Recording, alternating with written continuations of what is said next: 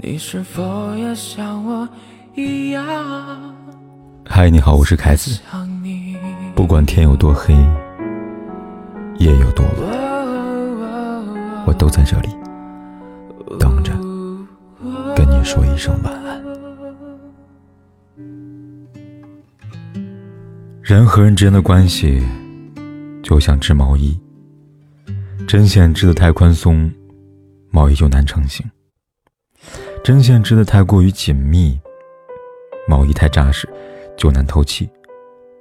人和人的感情也是，不来往，不经营，会变淡；但是来往过于频繁，把握不好分寸，也会变成灾难。特别是日常聊天的时候，即便关系再好，也尽量不要这样说话。有人这样说：，这个世界上最远的距离。就是我将我的热情和在意给了你，而你却在荧屏那头嘲笑我自作多情。人心经不起试探，感情经不起冷漠和敷衍。在冷漠和敷衍中，尝尽委屈跟失望的人，一旦离开，就再也不会回来了。那些反复斟酌、再三编辑发出的话，如果收到的回复是。哦，嗯那么说话的欲望，分享的热情，就会瞬间冷却。分享欲的丧失，就意味着一段感情即将开始散场。何老师说过，一段关系里，最重要的不是外貌，也不是面包，甚至不是忠诚与否，而是分享。一段感情结束，往往是从两个人无话可说开始的。当一方失去了分享欲，话自然就变少了，也不再有沟通，也就变成了陌生人。所以，即便是再亲密无间的关系，也不要在聊天的时候过于冷漠和敷衍，更不要用忙当借口，故意忽视对方。爱的不够的人，永远都有理由。如果真的心里有他，百忙之中你也能抽出空来。要知道。感情如果不认真维持，走着走着人就散了。周国平老师说过：“分寸感是成熟的爱的标志。人际交往要懂得遵守人和人之间必要的距离，因为太过用力的关系会给人造成压力。特别朋友之间，即便关系再好，也要注意分寸。有些话不该问，就最好不要问。”有些话不该说，就最好别开口；有些事情不该管，就最好别插手。如果失了分寸、越了界，这段关系就变味儿了。电视剧《我的前半生》里，罗子君和唐晶就是这样。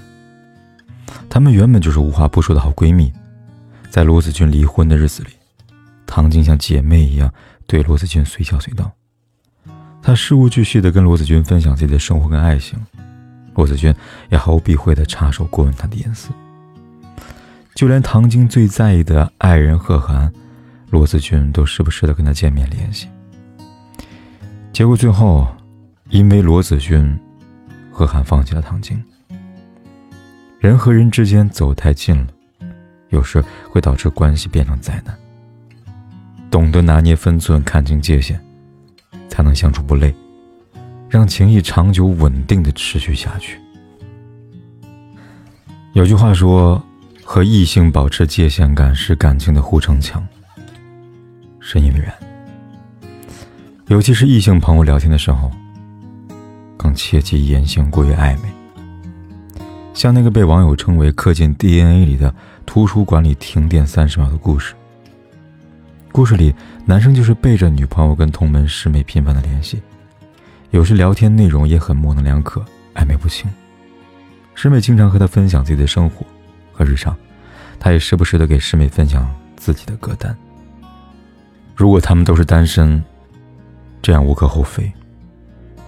然而，男人是有女朋友的，这违背了爱情里边讲究忠诚和专一的基本原则。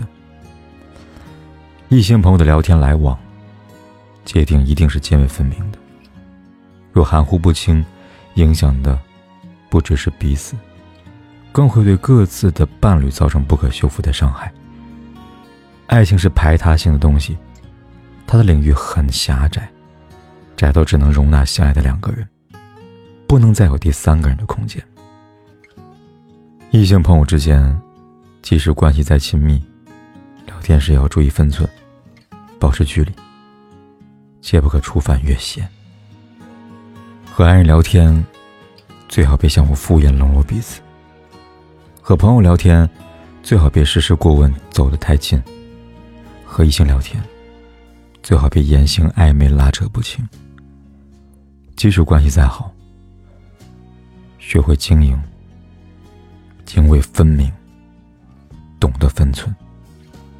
希望我们都能克己复礼，严以律己，宽以待人。无论在什么关系当中，都能做到自如自洽，既不冒犯到对方，也不伤害对方，更不丧失自我。人际交往是一场漫长的修行。愿我们都能最终修行成功，渡己渡人。看落下的夕阳，谁的念念不忘？美。多么让人向往，安静的目光不相逢，听许过的愿望，等时间的散场，这。结局欲盖弥彰，我们该怎样去原谅？相爱一场，我们会遇见多少相爱一场？怎么能说忘就能忘？可怕的欲望还躲在心里回荡，想退让就别太勉强。相爱一场，人生有多少时光？相爱一场。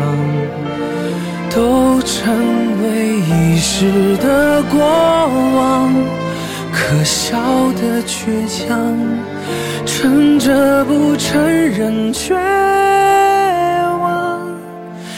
心碎的很漂亮，又怎样？